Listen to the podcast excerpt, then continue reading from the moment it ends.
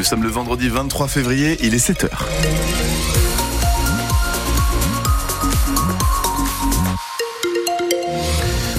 Eh oui, ça se passe bien pour l'instant. Sur les routes euh, du Morbihan, en Ille-et-Vilaine et dans, le dans les côtes d'Armand, on reste extrêmement prudent avec euh, peut-être des obstacles, des objets sur euh, les routes de Bretagne suite aux fortes bourrasques d'hier. 02 99 67 35 35 si vous rencontrez quoi que ce soit. Beaucoup d'averses aujourd'hui encore dans le ciel breton avec éventuellement quelques éclaircies dans l'après-midi. Et puis ça se rafraîchit. Nous avons entre 3 et 8 degrés ce matin, 8-9 cet après-midi.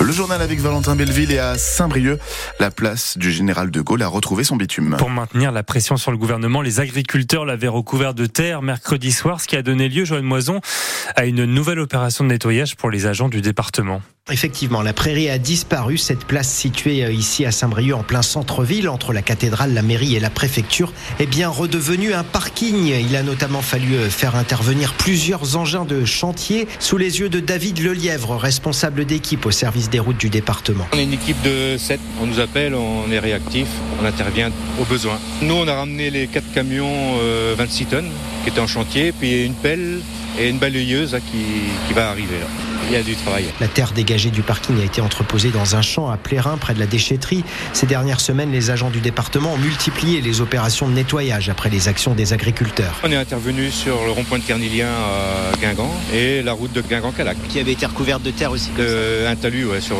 euh, km. Il y a eu du boulot aussi ouais. Il y a une semaine de boulot. Concernant le rond-point de Carnilien à Plouisy, près de Guingamp, si vous passez à côté, vous verrez que c'est une décharge à ciel ouvert. Les déchets qui avaient été déversés sur la route par les agriculteurs ont tous été rassemblés sur le rond-point. Il y a de l'amiante, des produits phytosanitaires. Un appel d'offres va être lancé pour trouver une entreprise qui dépolluera le site. Un reportage Joanne Moison pour France Bleu Armorique. Pas d'action des agriculteurs bretons aujourd'hui à la veille de l'ouverture du Salon de l'agriculture à Paris. Édition particulièrement politique pour la plus grande ferme de France qui enregistre déjà un premier faux pas alors qu'un grand débat doit se tenir demain en présence d'Emmanuel Macron avec le monde agricole. Tous les acteurs de la filière sont conviés, responsables syndicaux, industriels, dirigeants d'associations environnementales ou de la grande distribution. Et les militants écologistes des soulèvements de la terre auraient eux aussi dû faire partie de la liste. Mais Cyril Ardo, les deux principaux syndicats agricoles ont fait pression. Ils auraient représenté quelques personnes parmi des centaines d'invités. Rétropédalage en règle finalement de l'Elysée au nom, je cite, de la sérénité des débats. La FNSEA en fait fait savoir qu'elle ne participerait pas aux discussions en présence du groupuscule. Une mascarade, dit le syndicat agricole, qui rappelle que le collectif était qualifié d'éco-terroriste par le ministre de l'Intérieur il y a encore quelques mois et que sa dissolution avait été prononcée. La décision a certes été annulée dans la foulée par le Conseil d'État, mais ça ne change rien pour la FNSEA les jeunes agriculteurs opposés à ces militants écologistes, par exemple sur les méga-bassines, ces retenues d'eau défendues par les deux fédérations agricoles et combattues par les soulèvements de la terre. Macron s'est couché, réagit le collectif écologiste qui affirme défendre les terres avec ceux qui les cultivent, pas avec les patrons de l'agro-industrie. Dernier coup de pression ce matin, excusez-moi, avant euh, l'ouverture du salon de l'agriculture demain, 80 euh, agriculteurs de la coordination rurale euh, vont défiler dans les rues de la capitale. Un nouveau moyen de payer ses tickets de bus et de métro à compter de lundi à Rennes Métropole. Il sera possible d'utiliser, figurez-vous, votre carte bancaire sans contact comme titre de transport et ce jusqu'à 5 personnes. Un duel entre Anatomie d'une chute et le règne animal. Voilà le programme côté cinéma ce soir au César, mais la 49e cérémonie va surtout être teintée du mouvement MeToo et des violences faites aux femmes dans le cinéma. Les affaires se multiplient. De par Dieu, Benoît Jacot, Jacques Doyon, l'actrice Judith Godrèche devrait, elle, prendre la parole à ce sujet. Sujet qui va forcément s'inviter dans la cérémonie. Thierry Fioril reste à savoir comment.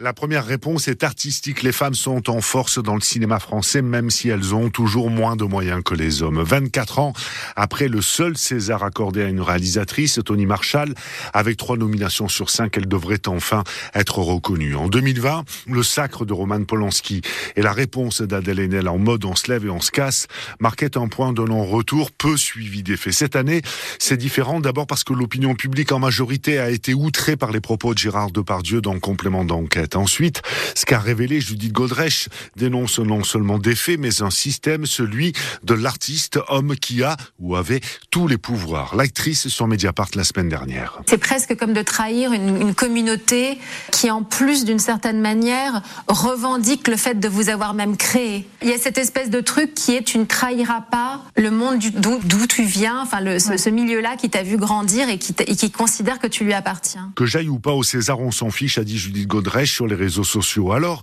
imaginons une cérémonie où soit célébrer un cinéma français de qualité, de plus en plus paritaire, et des prises de parole de femmes et d'hommes à la hauteur de Judith Godrèche et des autres victimes. 49e cérémonie des Césars ce soir à l'Olympia à Paris. Et à cette occasion, on vous donne la parole ce matin sur vos coups de cœur ciné en ce jour de cérémonie des Césars. Quel film vous a marqué récemment? Venez en parler sur France Bleu Armorique 02 99 67 35 35. Et on continue la discussion ce matin avec le directeur général de Cinéville, Yves Sutter, euh, sera en studio avec nous à 8h15.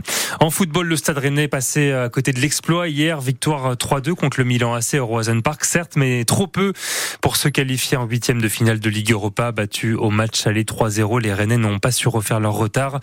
L'aventure européenne se termine donc ici, tout comme pour Lens et Toulouse qui connaissent le même destin. L'OM, en revanche, se qualifie. Marseille l'a emporté 3-1 hier soir au Vélodrome contre le Shakhtar Donetsk. En rugby, l'énorme performance du RC Van hier menée à Béziers de 3 points à la mi-temps. Les Vantais se sont imposés 45 à 17. Victoire avec le bonus offensif qui permet au RC Van de reprendre provisoirement la tête de la Pro D2 au Biterrois. Les Bretons pourraient être rejoints par Provence Rugby qui se rend à Soyo Angoulême à 19h30. Et il y avait une ambiance incroyable au stade de la Rabine hier soir. Ils se sont retrouvés 60 ans après avoir été séparés. Isabelle, une costarmoricaine, et Freddy, un Sartois, tous deux nés le 29 février 1960 dans l'ancienne clinique euh, des Mariatines au Mans. Jusqu'ici, ils ne se connaissaient pas, mais grâce à un post Facebook, ils se sont retrouvés et la Bretonne Isabelle a décidé d'aller euh, hier au Mans rencontrer Freddy qui vit toujours dans la Sarthe. Une rencontre émouvante et particulière pour Freddy.